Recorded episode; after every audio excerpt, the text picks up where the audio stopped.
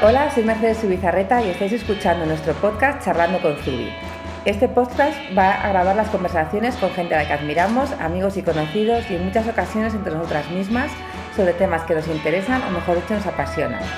En esta ocasión tenemos con nosotras a Cris Mitre, fundadora del movimiento Mujeres que Corren y que está liderando una campaña para recaudar dinero para una beca de investigación sobre el impacto del deporte en el cáncer infantil dentro de la organización 1 entre 100.000.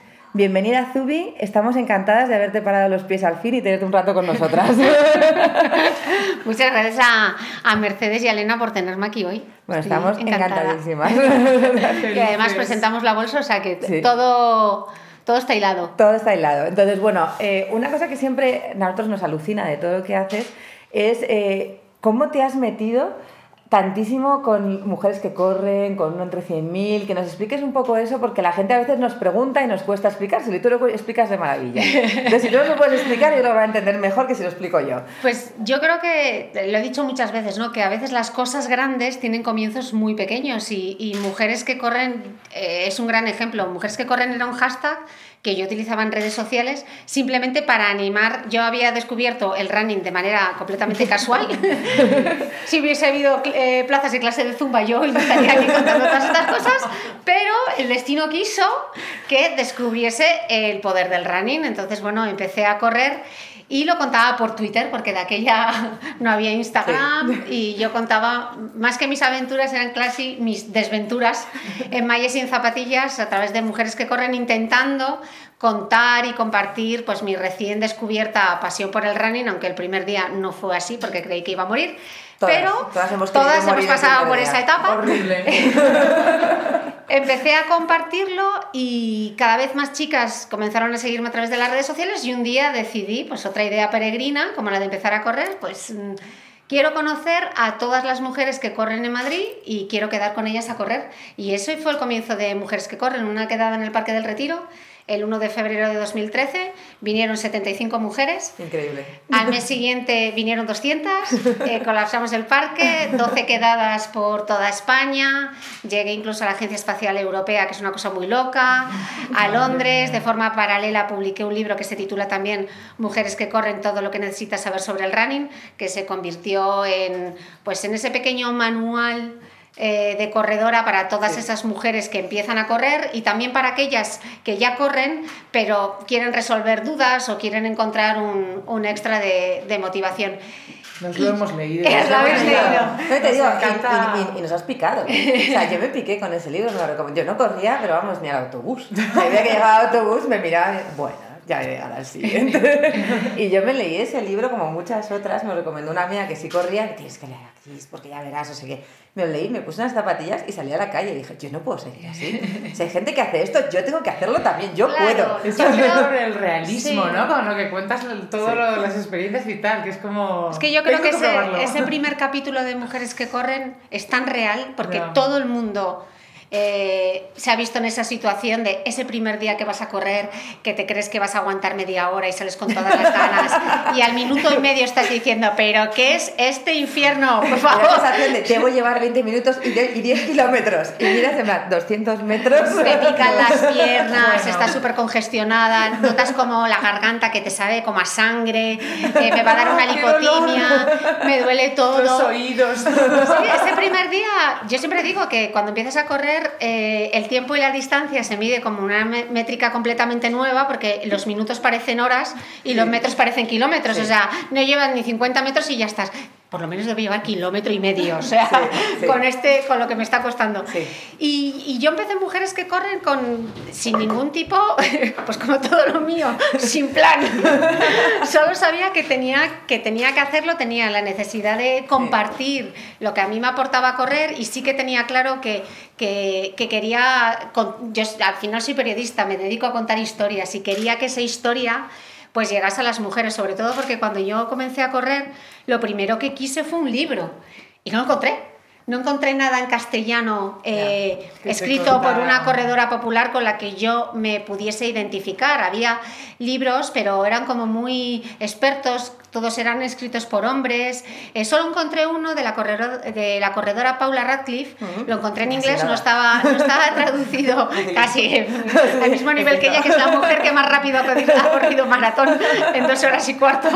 Pero bueno, a mí me inspiraba Paula. A ver qué me. Pero no había, claro, yo quería saber, pues eh, estamos hablando del 2009, o sea, las cosas han cambiado Muchísimo. mucho desde entonces y hay mucho publicado y hay muchas páginas web y hay muchos blogs, etcétera.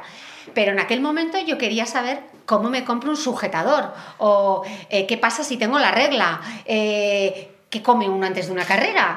Porque claro, como yo lo hice todo mal, porque me compré toda la ropa mal, porque en mi primera carrera llegué a casa y vomité del esfuerzo, porque me había metido un teppanyaki antes de ir a correr, porque la carrera era por la tarde, porque no había mirado la altimetría. Entonces quise Claro. enseñarles a las Enseñar. mujeres, desde mi experiencia personal y contando con, con fuentes, Sí. pues eh, cómo podías empezar a correr y cómo hacer que te durase, porque es tan difícil y es tan duro que yo aquel primer día que empecé a correr, si, si no llega a haber una compañera que, que me dijo, lograrás correr porque todas hemos empezado como tú, si no hubiese sido- yo le agradezco a Lourdes, Lourdes, que estás en Paracuellos, de verdad, de corazón, gracias, porque te he mencionado, le he mencionado tantas veces a Lourdes y su frase, pero es que lograrás correr porque todas hemos empezado como tú, es que esas mujeres que corren.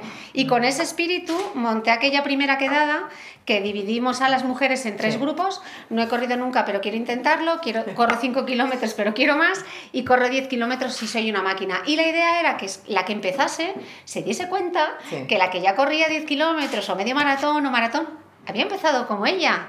Porque la mayoría del perfil de las mujeres que me seguían no hacían deporte desde tercero de BUP. Nada. Y para muchas, el test de Cooper eh, eh, era una agonía. o Era sea, agonía. el lo fue. Lo fue. Era horrible porque nos medían a todos, o sea, la, la- la- Los 12 minutos la actividad física, la educación física, pues eh, otra cosa que he descubierto a través del documental de Mujeres que Corren. Claro, mm, nosotros tuvimos una educación física ah, pésima. Bueno. O sea, te- los médicos te firmaban, te firmaban hasta, hasta el documento. Lo típico, ¿cuántas tuviste suerte gentes tú, ¿eh? Nosotros no la tuvimos pésima. Desgraciadamente, Sí. nuestro profesor de educación física era seleccionador nacional de atletismo. Y nos traía a, su- a los que entrenaba a correr con nosotros el Cooper. Hacernos ¿Tú sabes? de liebres. Hacernos de liebres. ¿No sabes? niñas, Lo- en plan. ¿No sabes cómo era eso? Te pasaban siete veces. O sea, intentaba seguirlos y aquello era como una agonía. Esas piernas largas, fibrosas, que he aprendido que los que corren distancias largas son muy fibrosos y muy, y muy largos. Entonces tú les veías y tú ahí como tirada en pantalón corto, 2 de enero, corriendo el Cooper en, en clase y esa gente corriendo y corriendo y corriendo a tu alrededor. te, deprimías. Claro, es que en ese momento tampoco entendíamos el porqué del Ya. deporte. Yo creo que eso Sí. es una cosa que descubres más tarde, porque es una cosa que descubrí primero por ti y luego, además, eh, por una cosa que tú cuentas siempre, que es lo de hay que estar guapa cuando corres. Es una cosa que hace sentirte bien. O sea, más, más- allá de la salud, que también es estupendo, creo que lo que tú consigues y lo que todo el movimiento consigue es que las mujeres como nos sentamos muy orgullosas de nosotras mismas por algo que en un principio como que no parece que tengamos que estar orgullosas. Y Puedes hacer de feminizar incluso lo que Sí. tú decías, que no encontrabas ni un libro, Sí. tal, feminizar el correr como, como bueno, pues como una actividad de mujeres que podemos llegar súper lejos haciéndolo. Y Bueno, es que fuerza. correr empodera, ¿no? empodera. Justo. Sobre todo porque yo he descubierto empodera. que eh, a través de, sobre todo, el ra- ¿y por qué el running y no, y no la zumba? ¿Por qué engancha tanto? Yo creo que engancha tanto porque es muy difícil y porque cuesta muchísimo y porque, y porque produce eso que llaman de las endorfinas no es, no es un cuento chino. No. Eh, la endorfina no es cuando estés corriendo que suena una música de violines, porque ya os puedo asegurar que eso no pasa nunca. es cuando terminas de correr, te quitas las tapas y dices, joe, qué sensación más increíble, porque he sido capaz de hacer Sí. algo. O sea, para mí correr me aporta tanto porque nunca imaginé que sería capaz de hacerlo. A mí me decían correr y decía, bueno, o sea, puede haber cosa más horrorosa, más horrible, más aburrimiento, Para correr para qué? Para todo el mundo. Pero de repente descubres que eres capaz de hacer algo que siempre creíste que era imposible. Y eso tiene tantas transferencias a tu vida real porque el deporte te empodera. Y, y una de las cosas que nos pasa muchas veces a, a las mujeres también es que eh, perdemos la autoestima y la confianza en nosotras mismas muy pronto. Sí. Y muchas veces es delante de un espejo. Entonces, de repente corriendo... eh, se produce una transformación mental brutal, porque yo recuerdo aquella primera quedada de mujeres que corren, todas mallas negras, todas. La malla negra, el cortaviento. claro, el cortaviento es bien largo para tapar el culo. Eh, bueno, cosas que todas sabemos y que a todos nos ha pasado. Pues al mes siguiente eh, es que están las fotos, o sea, no es algo que yo me haya inventado, es que están las fotos de mujeres que corren de repente todas con mallas de colores, con las gafas Wi-Fi, con, con, los, con los cortavientos fluorescentes.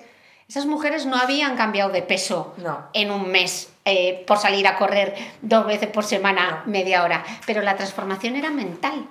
Entonces, correr te da una seguridad en, tu mis, en ti misma de, que de repente ves que eres capaz de hacer algo que era muy difícil. Sí, y una conciencia como de tu cuerpo, ¿no? De estas piernas, que pueden ser mejores o peores, me han llevado y me han hecho llegar a 3 kilómetros. Me ha costado muchísimo. Os quiero, piernas, ¿no? o sea, es como seáis, ¿sabes? Es que es verdad. Elena y yo, que alguna carrera hemos corrido juntas, sí, sí que es eso, o sea, llegas al final y dices, o sea, me respeto a mí misma. Han sido 10 kilómetros que, porque además a veces lloras, a veces te cabreas, a veces sufres, andas un poco y dices, no puedo andar, tengo que correr, y llegas al final y dices, me respeto a mí misma muchísimo, o sea, me da igual lo que diga ya la gente a mi alrededor, es que me, da exactamente igual, o sea, la portada de la revista, lo que diga alguien, no importa. Y además te da alas como tú has hecho esa transformación, o sea, empiezas por un paso pequeño, puede ser ese paso de me pongo unas mallas, salgo a correr y me fustigo corriendo, a, hacer, a querer hacer más.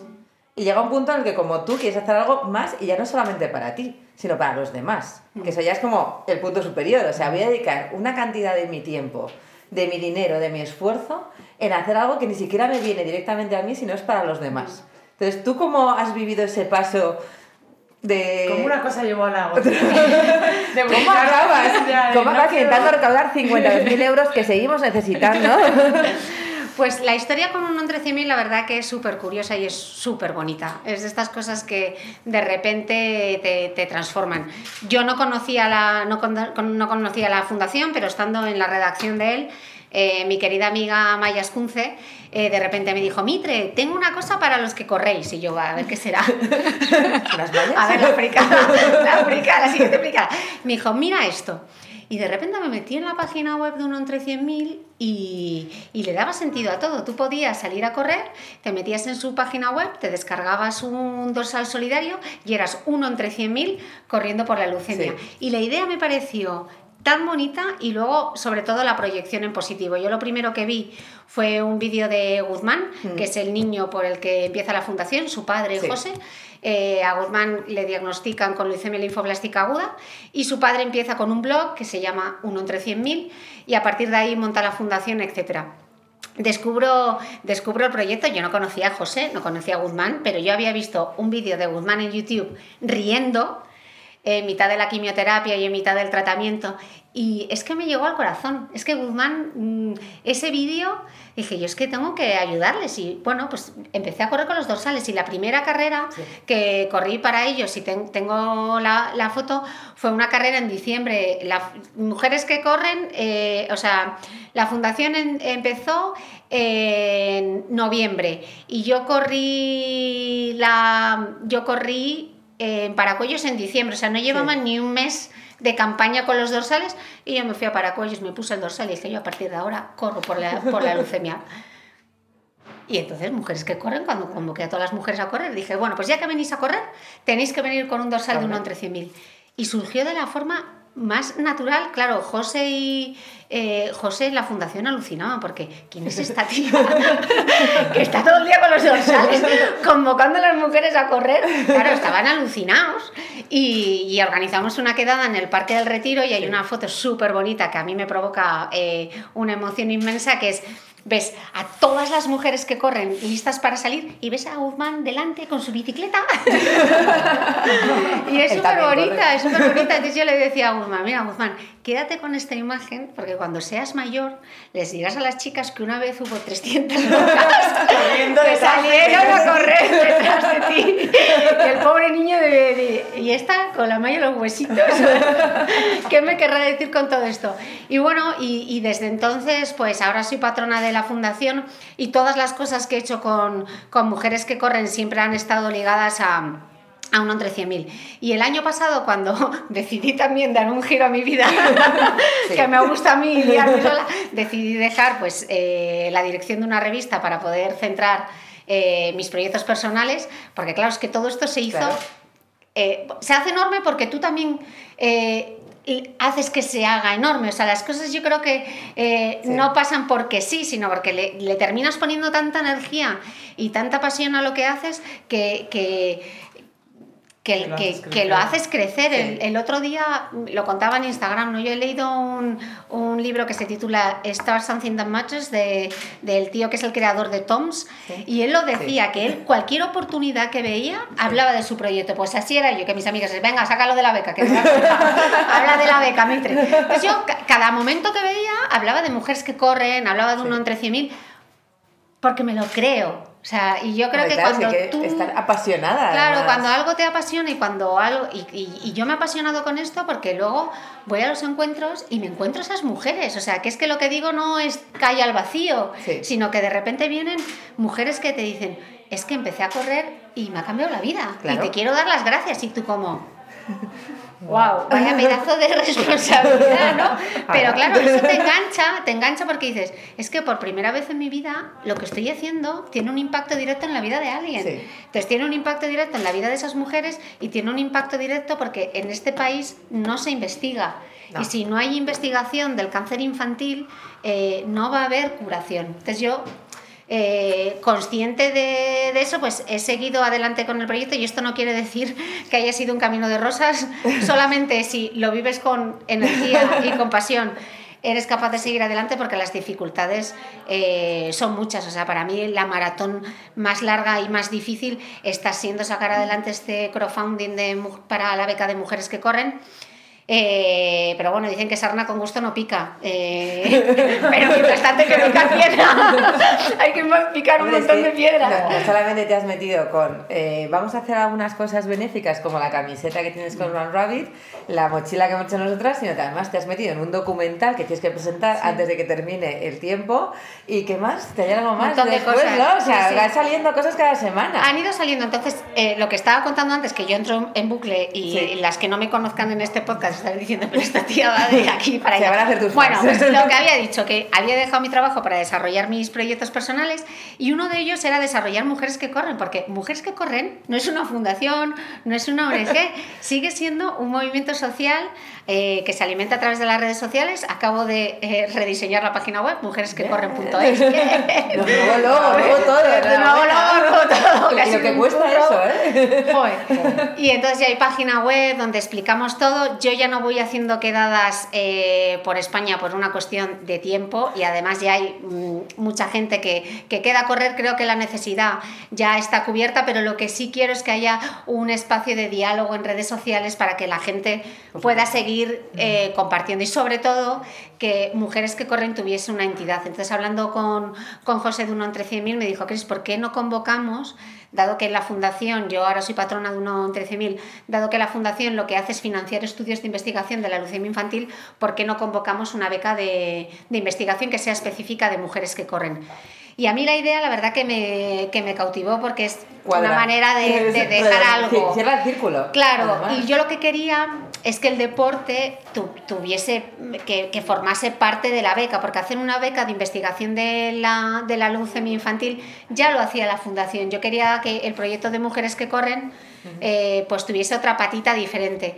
Y hablándolo con José dijimos, bueno, pues igual una de las vías de investigación puede ser cómo la actividad física eh, influye para eh, tratar a los niños durante un proceso oncológico. Claro, esta era una idea que teníamos José y yo, pero que no teníamos ni idea si esa era una línea de investigación interesante o, o, no interesaba nada. Entonces nos fuimos al Hospital Niño Jesús se lo presentamos al doctor Luis Madero y al doctor Alejandro Lucía y no solo nos dijeron que tenía todo el sentido, sino que además en el Hospital Niño Jesús ya estaban investigando sobre, sobre ese tema. Eh, llevan años de investigación, han probado cómo la actividad física eh, mejora el pronóstico de los niños, eh, mejora su autoestima, eh, su respuesta al tratamiento, eh, les mejora sobre todo muscularmente porque estos niños pasan mucho tiempo con inactividad, pero les falta probar cómo la actividad física impulsa su sistema inmune. ¿Y eso qué significa?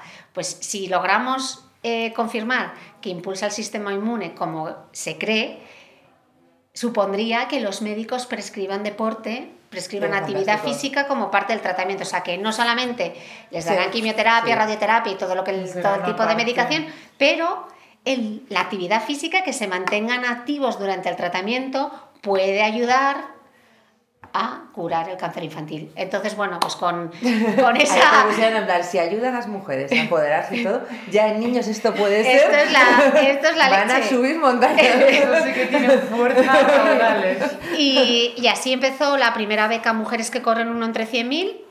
Vamos a recaudar fondos para ese proyecto investigador del Niño Jesús. Eran 62.000 euros lo que necesitábamos. Y yo me voy a Boston.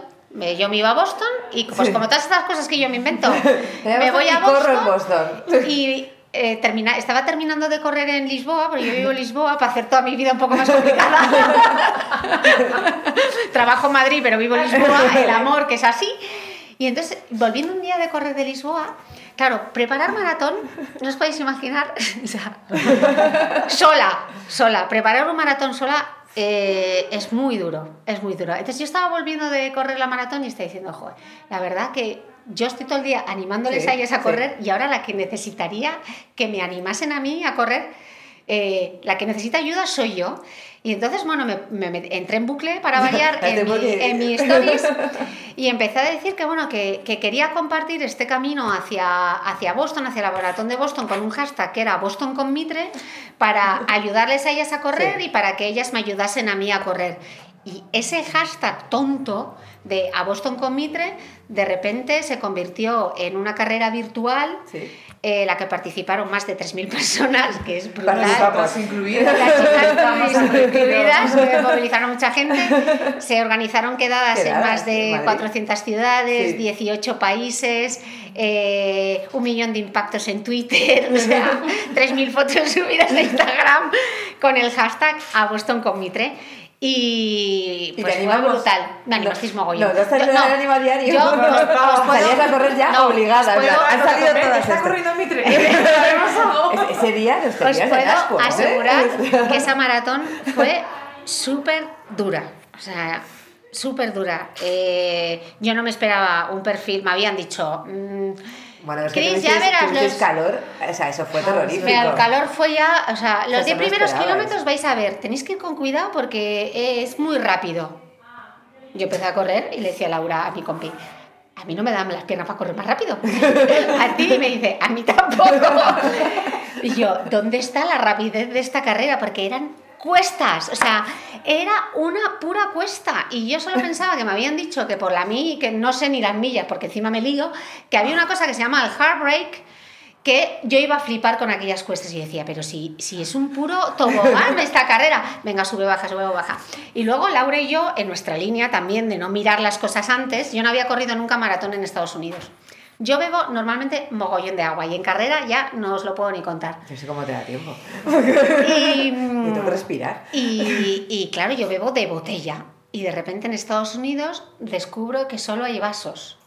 Y beber de vaso es muy complicado porque te- a mí me da entre hipo, eh, el gel, saca el gel, saca el vaso, tal. Entonces yo me dediqué en esa carrera a robar agua. Fue, eh, era mi única meta. Espectador que veía y al principio era como medio educada. plan, Please give me water, please give me water. La gente como, pero Agua a los Robé agua, o sea, lo Robé-. Robé A agua. niños.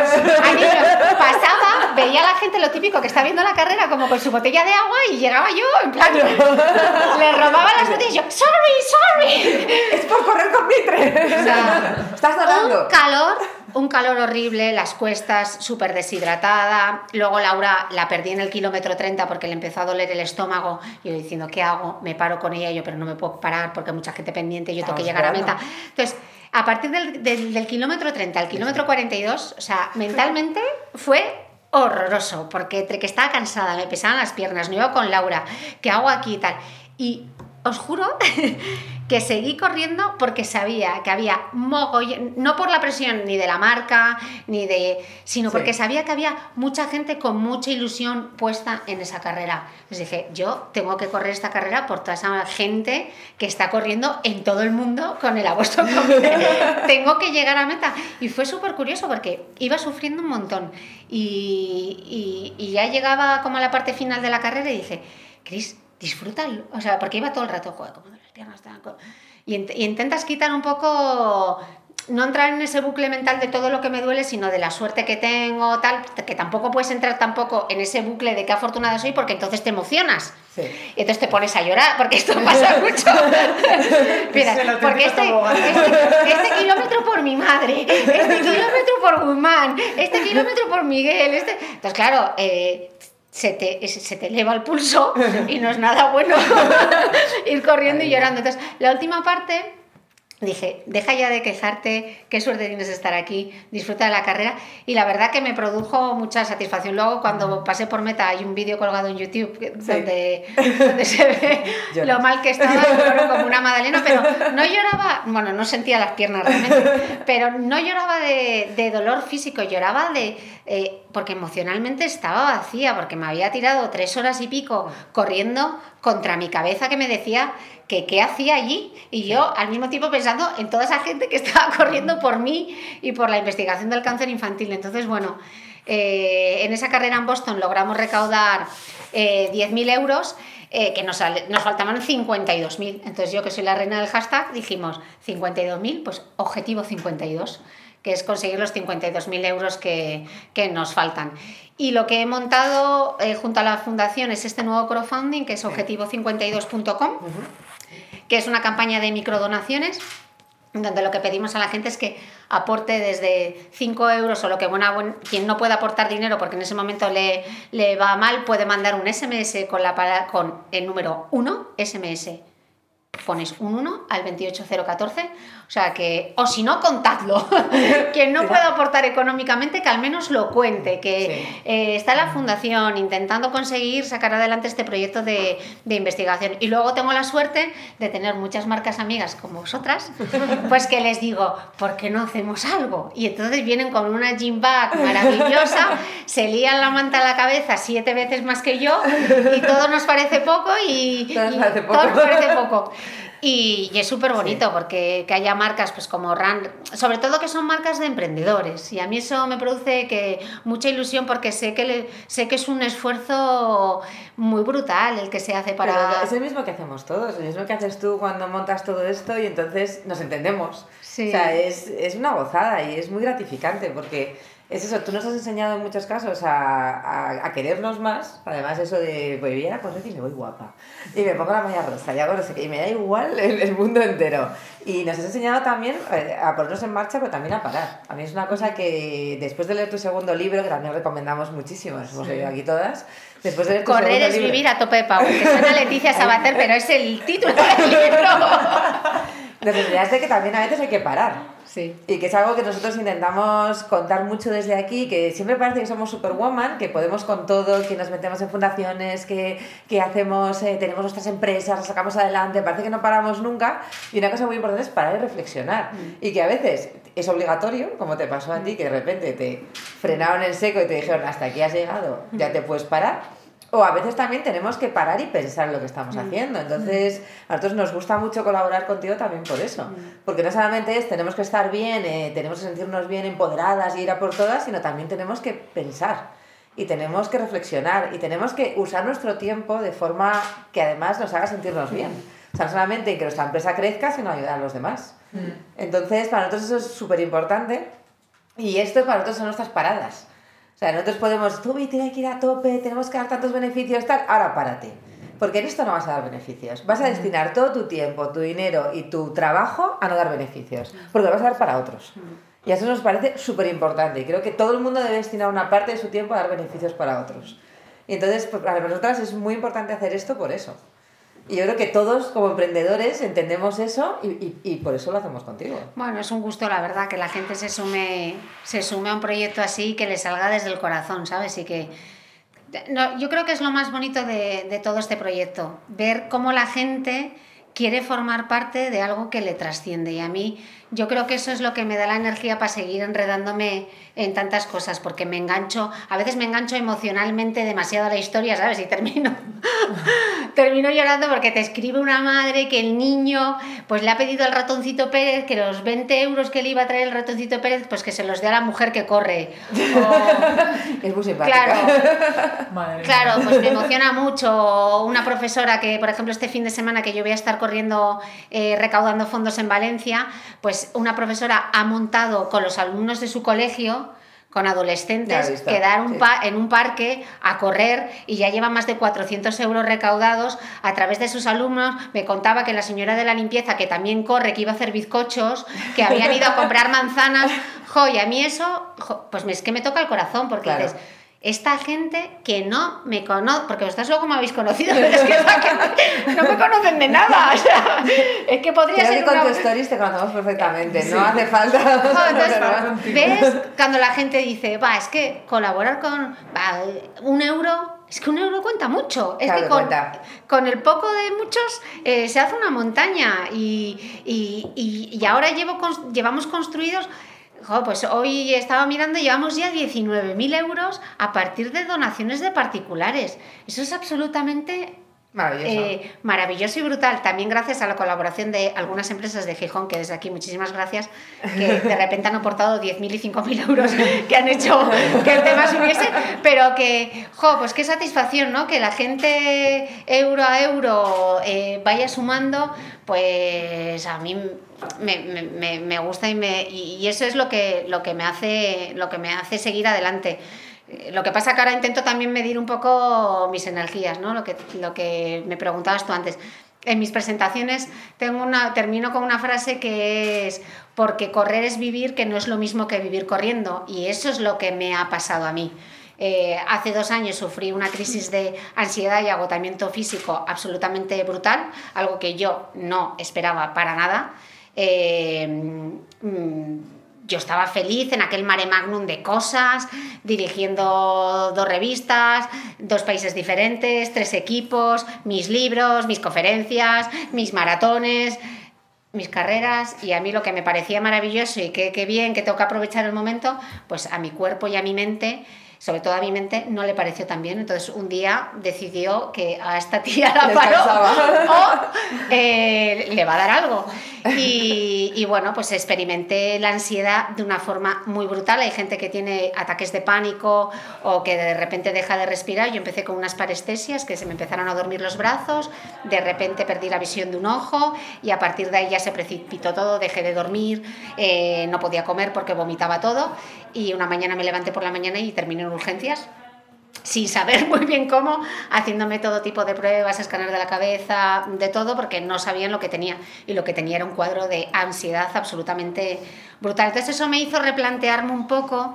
Eh, porque cuál es el problema, es lo maravilloso y también lo problemático de las redes sociales, ¿no? que, eh, que la gente te jalea y eso es muy bonito, de Cris, puedes con todo, sigue y entonces tú te vienes arriba. Entonces, eh, como puedo hacer esto, puedo hacer 700 cosas más. Y cuando pasé por esta situación, me di cuenta que igual sin querer, yo también estaba dando una imagen irreal.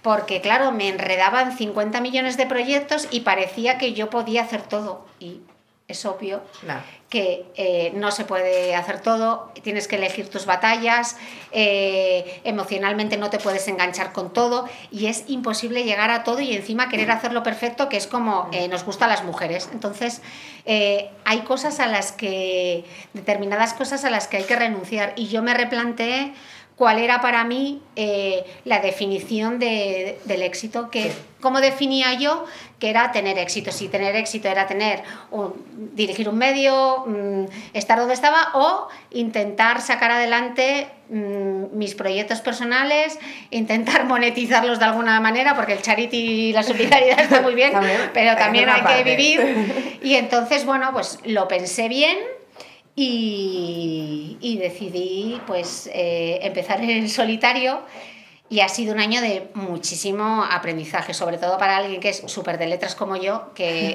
hace la declaración de Hacienda y le dan sudores fríos. O sea, yo llamo a mi asesora fiscal y le digo, a ver, eh, como barrio sésamo, Cuéntamelo. Cuéntamelo, repítemelo otra vez. Entonces, este año, la verdad que ha sido muy de aprendizaje, porque también cuando empiezas en una carrera en solitario y sobre todo cuando eres freelance, eh, te entra tal agobio eh, de se acordarán de mí, eh, a ver si voy a desaparecer, me tienen que salir proyectos porque tengo que ser independiente, tengo que ser económicamente independiente. Entonces sacas el bazooka y empieza, pues otra vez, pues a esto voy a hacer esto, voy a hacer esto, por lo que me pasa ahora, ¿no? Cuando termine el libro me quiero poner con el siguiente, estás continuamente y eso eh, te resta muchas veces mucha energía. Entonces ahora estoy un poco en este segundo año de aprendizaje, creo que escribiré un post o haré un podcast de la vida del freelancer o un libro, eh, centrando un poco cuáles son los proyectos eh, en los que me quiero involucrar hasta dónde me puedo involucrar. es que este es el problema cuando te gusta tanto lo que haces, ¿no? Que, es que todo te parece poco. Es muy difícil parar. Es muy difícil parar. Parar es lo más difícil.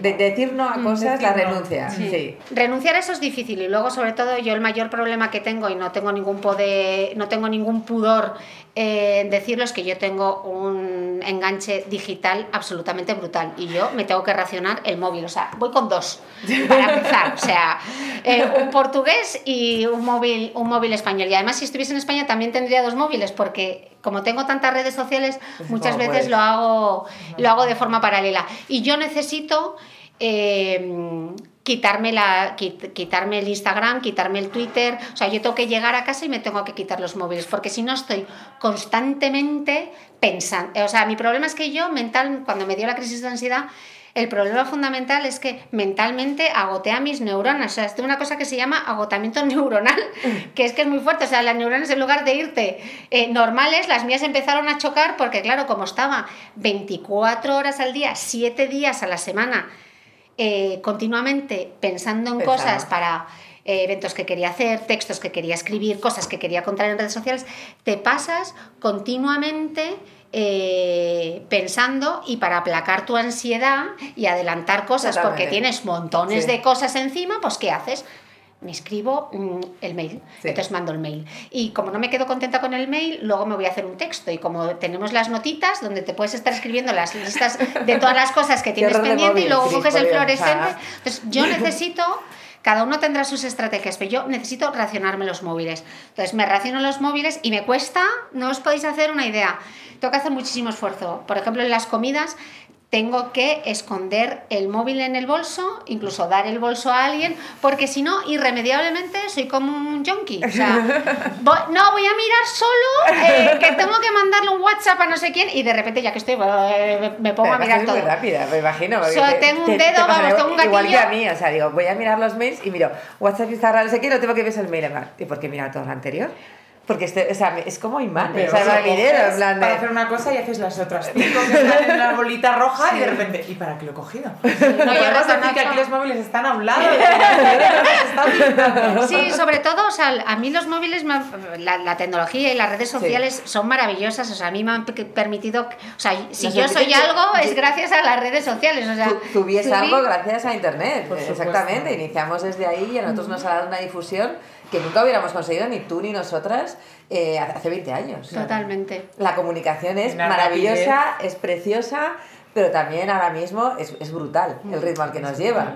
Entonces, igual que correr nos enseña a querernos un montón a nosotras mismas y a valorarnos, creo que también nos tiene que enseñar a parar. Mm en eso, o sea, al decir, este es mi tiempo, igual que te estás causando ese esfuerzo brutal que haces cuando corres o cuando tal. Y el descanso. Y el descanso, y lo, mismo que te racionas eso y no puedes entrenar todos los días de la semana porque te lesionas, esto es lo mismo. Entonces, es difícil, estamos todas en ello, ¿eh? te, lo aseguro, es complicadísimo, pero yo creo que lo vamos a conseguir. No, yo hago, hago, los esfuerzos. No me voy con los móviles a la cama tampoco. Eh, necesito quitármelo porque si no me meto en Instagram, me empiezo a mirar o bueno, me pongo a mirar mil cosas. Entonces, cada uno tiene que saber y yo sé que aplaco la ansiedad eh, mandando el mail o dejando eso o escribiendo Pero hay que aprender y en ese este año es lo que yo estoy aprendiendo es a vivir con la incertidumbre Sí. de dejar las cosas sin hacer, ocurrido. que es súper Pero tú, súper pero tú sabes difícil. que la directora de operaciones de Facebook tiene un, un póster en su, en su Sí. despacho que pone.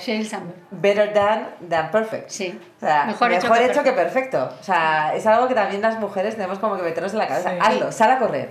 Da igual, hoy no has hecho tu mejor marca, hoy no has hecho nada, eh, hoy ha sido una, des- una desgracia lo que has hecho corriendo. No pasa nada, lo has hecho. Sí, pero yo sabes también lo que añadiría, también no hacer.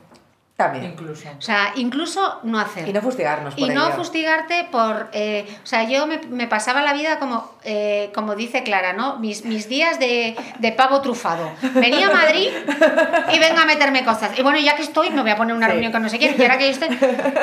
No, pues ahora hay muchas veces que digo, me voy a tomar un rato de tomarme un café sin hacer nada. Voy a estar un rato mm, sentada, o sea, eh, sin necesidad de estar constantemente esa sensación de voy a aprovechar el tiempo. Sí. Es que descansar, que... Es descansar Sí. es aprovechar el tiempo. Y a mí eso ha sido algo que me ha costado eh, muchísimo esfuerzo darme cuenta de que también necesito descanso. Y, y- y ahora, por ejemplo, con, con el correr también, ¿no? O sea, yo les digo, hay muchas veces que compensa mucho más no entrenar que hacer un mal entrenamiento cuando estás cansado. Pues eso Totalmente. aplica a todas las cosas de tu vida. Vale más no hacerlo, o sea, para hacerlo mal es mejor casi no hacerlo y que, y que descanses y que te des un poco. Jo, es que a veces nos tomamos eh, como un castigo todo, ¿sabes? Eh, El deporte como un castigo. Eh, venga el auto, es nos de- gusta eso- mucho flagelarnos. Eso es de las mujeres, ¿eh? Eh, eh, Eso es muy de mujeres, es muy de mujeres. No, Es olvidar única un poco, mujer. yo- yo- también me decía una amiga muchas veces, el, el quitar de tu vocabulario el tengo que, tengo Sí. que. Sino quiero hacer, quiero tal. ¿Sabes? No el tengo que. O sea, si es que es una cosa, nos autoponemos, nos, auto- nos autoimponemos las cosas. Sí. ¿Qué te quieres hacer? ¿Qué te sale de dentro y te apetece? Sí, los psicólogos lo llaman la obligación del debería, ¿no? Es estar constantemente sin estar en el momento, ¿no? Porque estás en algo y en lugar de estar... Este es el problema de la tecnología, que nos distrae mucho. Entonces, tú estás eh, eh, tomándote eh, eh, una caña con tus amigas o tomándote un café y en lugar de estar en ese momento, en esa conversación, nos distraemos, que voy a mirar el móvil, que voy a hacer no sé qué, y no estás en ese rato de calidad, prestándole tu el atención. siguiente que tienes que hacer. Claro. Vivimos siempre como el para el siguiente, para el siguiente. Yo he dejado, de ir sin tarde, yo he dejado de ir con prisa. O sea, ese rollo de. eh, mi madre que está aquí ahora, que nos ha acompañado, eh, ella lo decía. Claro, se ha pasado toda su vida con prisa y me dice, a mí me encanta ahora cuando voy a hacer la compra y veo a alguna mujer como apurada y le digo, pasa hija, que yo no tengo prisa. Y me dice, me encanta lo de ir sin prisa. Y yo a veces digo, voy a hacer como mi madre, porque lo típico, que vas en el taxi, joder, que voy a llegar tarde, que tal, no sé Claro. qué, y vas consumiendo tú tu yo. Pues si no voy a llegar antes. O sea, No. es que el atasco no va a llegar antes porque yo esté pensando, porque tal, pues, Andar rápido por la calle, que vamos siempre, pero de verdad como si nos persiguieran. Dices, por favor. Vas andando, ¿sabes? mirando el móvil, contestando un mail, eh, buscando un taxi, todo. eso es- por yo, por ejemplo, ahora me fijo, me fijo muchísimo porque intento ir sin. eh, si salgo a caminar, incluso si salgo con la perra, me pongo un podcast y voy escuchando. Fijaos cómo va la gente por la calle. Mm, Es que van así. O sea, vamos con el móvil aquí pegado. no. Bueno, y en el, en el metro ya no te quiero ni contar, o sea, porque eh, la gente no se mira, nos No hemos dejado de... no. Vas por la calle y, y vas en plan autómata, porque o estás mirando, o sea, tienes la... mm, con, la, la estás completamente Abducido. abducido y descentrado y es que nos hace mucho daño este rollo de las mujeres que somos multitasker, el multitasking. O sea, no, multitarea no, que somos- monota, monota- que no somos una fotocopiadora, ¿sabes? Que no somos la fotocopiadora multitarea, doble No. cara, tal, no, monotarea. Monotarea, o sea, es que no tenemos que estar haciendo 700 cosas a la vez. Sí. Nos ha hecho mucho el rollo, y también está muy alimentado por las redes sociales, todo el rollo de la superwoman, de llego a todo, puedo a todo, estoy ideal, me bajo del tacón, me pongo... Bueno, pero estamos ahora, obviamente hemos vivido un primer momento en el cual eso ha sido el pico, ha ido un aumento de cada vez más superwoman, más superwoman, cada vez las fotos más ideales, que además eran todas fotógrafas. O sea, es que además no solo hacían cosas maravillosas en su vida, iban en tacones, sino que además sabían posar y hacer fotos. O sea, es- Todo. Era, era todo, era el completo, no necesitaban a nadie. A él, no puedo más. O sea, hay mucha gente en redes sociales que ya ha estallado. Y blogueras muy famosas que han salido llorando en su propio vídeo diciendo necesito parar, voy a dar un descanso, no puedo más. Entonces yo creo que estamos ahora descubriéndonos. Entonces es un momento súper interesante para todas también. O sea, quizás nos hemos enfrentado contra nosotras mismas, tú te enfrentas de, de una forma mala, otras cada una a nuestro modo, y ahora vamos a ir bajando ritmo y centrarnos en lo importante. Yo creo que centrarnos en lo importante es lo fundamental. Entonces yo creo que iremos apartando poco a poco los móviles si podemos hacerlo y iremos centrándonos en lo que realmente vale la pena. Y sobre todo que la gente tenga espíritu crítico, ¿no? Eh, Oh. ah, yo soy la primera que me, si me puedo meter un filtro me lo pongo, o sea, no voy a salir mal, pero tampoco tengo ningún problema en salir sudada y en mallas, o sea, creo que hay momentos en los que... eh, pues te apetece salir bien y que Sí. si te hacen una buena foto, jo, pues qué bonito y poder compartirla, pero tampoco tengo problema en mostrar mi lado B, en mi casa salgo en chándal sin maquillar, etcétera. No tengo... a no- mediodía, ya, después de entrenar por la mañana, la Al menos no verdad. estoy en pijama. Si, no- estarías en pijama. Con eso no tengo problema, pero lo que, lo que yo digo, no lo que yo hago, lo que quiero es que la gente tenga como espíritu crítico y que no se crea que la vida es eso que ve ahí, porque Eso es eh, no es, no- no, es no- así, entonces no puedes, presión esa no vida puedes gestionar, o sea, no puedes, que tu expectativa de vida no puede ser eh, la vida de los otros, porque para empezar no sabes cómo es la vida de los Ni otros. siquiera, ni esos momentos que ves en esas fotos, porque son momentos, son segundos de la vida de los otros. Y muchas veces Entonces no puedes posado. extrapolarlos. Sí, lo que pasa es que el bombardeo es tan absolutamente brutal y pasamos tantas horas ahí metidos que inconscientemente te hace creer eh, que la vida del otro es cien mil veces más Sí. Maravillosa que, que la vida propia y que si no viajas constantemente y no estás subido a un avión o te estás perdiendo... Pero ideal, además en la vida. Ideal, yo además no en la viajo vida. ideal. No sé si aquí alguien viaja ideal, pero yo soy un despojo humano viajando. Y se te echan los pies, nunca salen Y los que, no pasa, y que no pasa nada. Medias de compresión. Que, que, que, que son súper estéticas. Preciosas. Sí, que nadie entrena ni nadie come como cuenta en Instagram. O sea, que la vida real luego pues eh, tiene muchísimas dificultades y hay un ideal de cosas que a mí me gustaría hacer, pero que luego la realidad del día a día pues te lo pone difícil. Y sobre todo que no te flageles. O sea, Absolutamente. que si te comes la tarta de chocolate, tía, cómete la tarta de chocolate y disfrútala, hombre. No, no, no todos los días, no vamos a fomentar que No no, vamos- tanto que a diario. El consumo de azúcar. Autocontrol. Pero que no pasan, o sea, pasa lo que nada. importa, la, la semana son siete días, Sí. o sea, no pasa nada, es que la vida es muy breve como para estar continuamente contando las calorías, disfrútalo, o sea. Totalmente. Pues como la vida es muy breve, nosotros vamos a destinar una parte de ella a hacer cosas buenas, como la beca, vamos a volver a repetirlo. Seguimos recaudando dinero para esta beca con Cristina, con mochilas, con todo y esperamos que, que os encante a todos y que participéis y que lo compartáis. Sí. Porque estos podcasts son, son, son para eso. Esperamos que hayáis disfrutado y aprendido y nos encantaría que compartierais con amigos o por redes sociales si os ha gustado el tema o lo que habéis, o lo que habéis aprendido de él. Y me, y me despido hasta muy pronto de, de Cristina Mitre, que ha sido un auténtico placer tenerte aquí. Como Nos siempre. encanta siempre hablar contigo, siempre nos liamos a hablar. Podríamos estar aquí ocho horas, Sí. ocho horas, pero luego Ana me dice que el podcast queda muy largo, porque creo que llevamos 47 minutos El de podcast, podcast. más largo de la charlando. Bueno, yo escucho podcast de hasta de dos horas, ¿eh? Yo le digo, sale, con una hora yo creo que está, Vamos quedamos a bien. dividirlo en tres fases.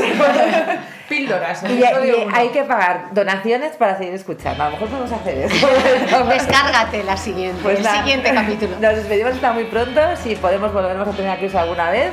Y si no, pues con otras personas o entre nosotras mismas. Un fuerte abrazo a todos. Gracias. Gracias. Gracias.